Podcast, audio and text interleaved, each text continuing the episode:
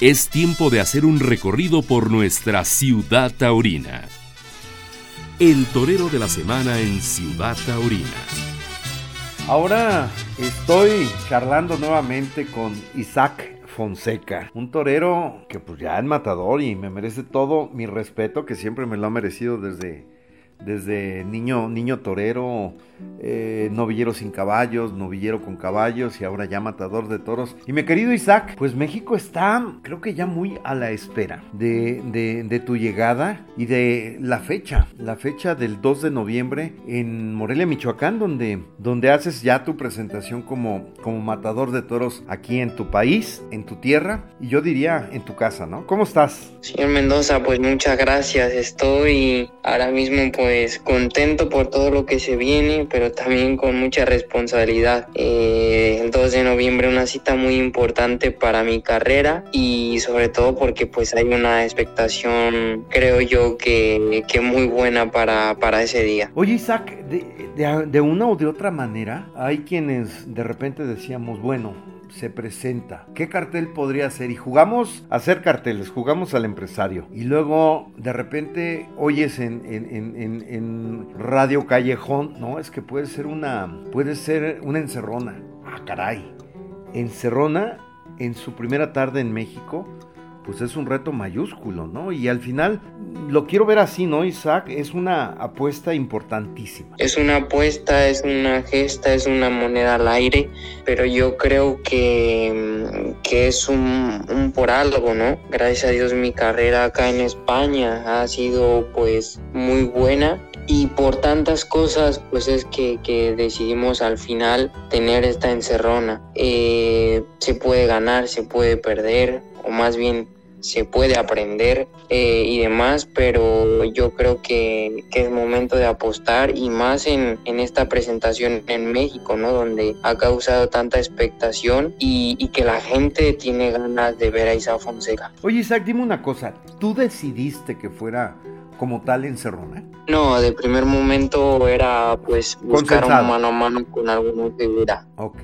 Sí, sí, sí. Y que, pero bueno, que ya las decisiones y demás cosas pues orillaron a una encerrona, pero que esto no quiera decir que fue como última opción y ya este como algo sin querer hacer. No, suena que pues no fue lo que lo otro que queríamos, pero que tampoco suena mal una encerrona en tu presentación, lo que sí conlleva pues mucha responsabilidad, pero que tampoco es algo descabellado. Claro. Y luego, bueno, pues ya eh, dicen encerrona y al final de cuentas viene lo más hermoso. ¿Y los toros de dónde, no? Sí, eh, pues siempre una encerrona debe de, de estar constituida por muchas cosas, ¿no? Y, y, y lo primordial pues es el es el toro, es de, de dónde viene. Y yo creo que las ganaderías que, que elegimos, pues son, son ganaderías que van a dar de qué hablarle en la encerrona y que ya están dando de qué hablar, ¿no? Y sobre todo, pues ganaderías con mucha garantía y que, y que va, a va a pasar algo el 2 de noviembre. De alguna forma, si fuéramos, digamos, definiendo cada pues ganadería. Te las voy diciendo y me dices tú tu definición, ¿no? Lo que piensas de, la ganadería. En primera instancia veo que es Shahai. Sí, Shahai pues una ganadería que ha tenido triunfos importantes, ¿no? Tan incluso que, que pues un indulto en la México o, varios y, y, que es una ganadería de, de, garantía que tiene sangre pues muy, muy buena de simiente. Villa Carmela. Atraviesa por un momento extraordinario y sus triunfos lo avalan este, esta temporada, además de que son toros muy bien hechos de, de, hechuras y, que hay que aprovechar pues esa racha que tiene la ganadería. José Julián Yaguno. José Julián Yaguno, pues sangre que, que también es una casa importante, también es un abrir el abanico a otro tipo de ganaderías y pues una de ellas por el toro que va, eh, que hicimos la apuesta. Torreón de Cañas. Casa ganadera con con sangre española, que también en este, en este año ha tenido triunfos importantes, le han indultado también algunos toros y, y, que, y que transmite, es un encaste también muy parecido pues aquí al, al español y además el toro que va es de, de unas hechuras preciosas. Barralba pues ya es un encaste mexicano, pero con un encaste que desapareció en España, ¿no? Sí, el encaste Atanasio es un toro muy serio, eh, tiene, tiene edad y que, y que pues elegimos esta ganadería también porque eh, es, es garantía y sobre todo pues porque es de, de encaste español y que, que buscábamos que, que, hubiera ese 3 y 3 en la encerrona. Y por último, Julián Hamdan. Otra, otra ganadería por abrir el, el abanico, ¿no? También una sangre exigente donde el toro pues no va a dejar indiferente a nadie el 2 de noviembre. Ya me definiste lo, los encierros, o sea, los, lo, lo, los toros de, de, cada casa ganadera, ¿no? Y al final, pues yo creo que la variedad de encastes y el gusto que tiene Isaac Fonseca, pues deberá crear esa química demasiado. Una encerrona conlleva pues un repertorio, conlleva muchas cosas. E Fonseca junto con, con ese comportamiento de las ganaderías eh, y sobre todo de lo que hagan los toros, pues tiene que, que, que no dejar este, ni un momento muerto en la encerrona. Isaac, y entonces cerramos, bueno, mejor dicho, cierras ya tu temporada tanto pues ya de matador de toros, eh, y bueno, la de novillero se acabó hace ya algunas semanas. Eh, cierras precisamente toreando este miércoles en Valencia, España, ¿no?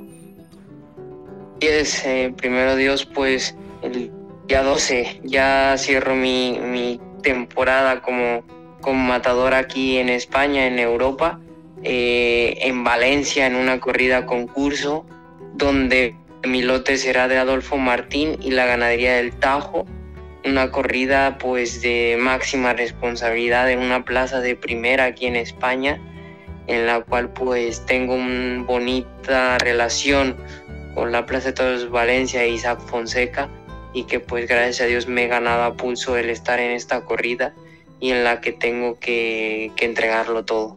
Pues digo, mejor, mejor colofón de cierre yo creo que no cualquiera, ¿no, Isaac? Así es, sobre todo pues por ser Valencia, ¿no? Una plaza de, de primera, eh, un cierre en una fecha especial, el Día de la Hispanidad, el Día de, de pues del, de, la raza, como dicen allá en México. Eh, yo creo que, que, por muchos motivos es un cierre con broche de oro. Como tal, pues ya, esta semana Isaac, en, en un par de días ya estás en México. Y bueno, empieza la otra etapa, ¿no? La etapa de pulirse con, el, con, con lo que será el toro mexicano. Que si bien es cierto, pues creo, hoy eres dijéramos bilingüe, ¿no? Entiendes el encaste mexicano, el encaste español. Y, y, de alguna forma, al final, como, como me lo dices, es una gran responsabilidad, ¿no? Demasiado, demasiado. Eh, eh, hay en, ahora mismo pues hay matadores que, que un día pueden estar toreando o ganando español y al siguiente mexicano y en mi caso pues llevo cuatro temporadas o cinco sin ir a México y, y, y que aunque cada que voy toreo eh, en, en, ganaderías, pero también va a ser algo nuevo para mí me prepararé antes en el campo, pero por esa parte también va a ser una gesta. Isaac, ¿has o estás asimilando ya el, el, el saberte ya matador de toros, en donde el trato hacia tu persona ha cambiado completamente, ¿no? Ya no eres el joven que llegaba a pedir una oportunidad, que, que, se abriera el campo, que te dieran un turno, que te dieran las tres. Ahora Isaac Fonseca llega y llega con un, como una autoridad. Pues poco a poco se asimila, ¿no? Yo sobre todo el cambio que he sentido pues es, es con, los, con los matadores, ¿no? Ya es otra otra liga, otra rivalidad.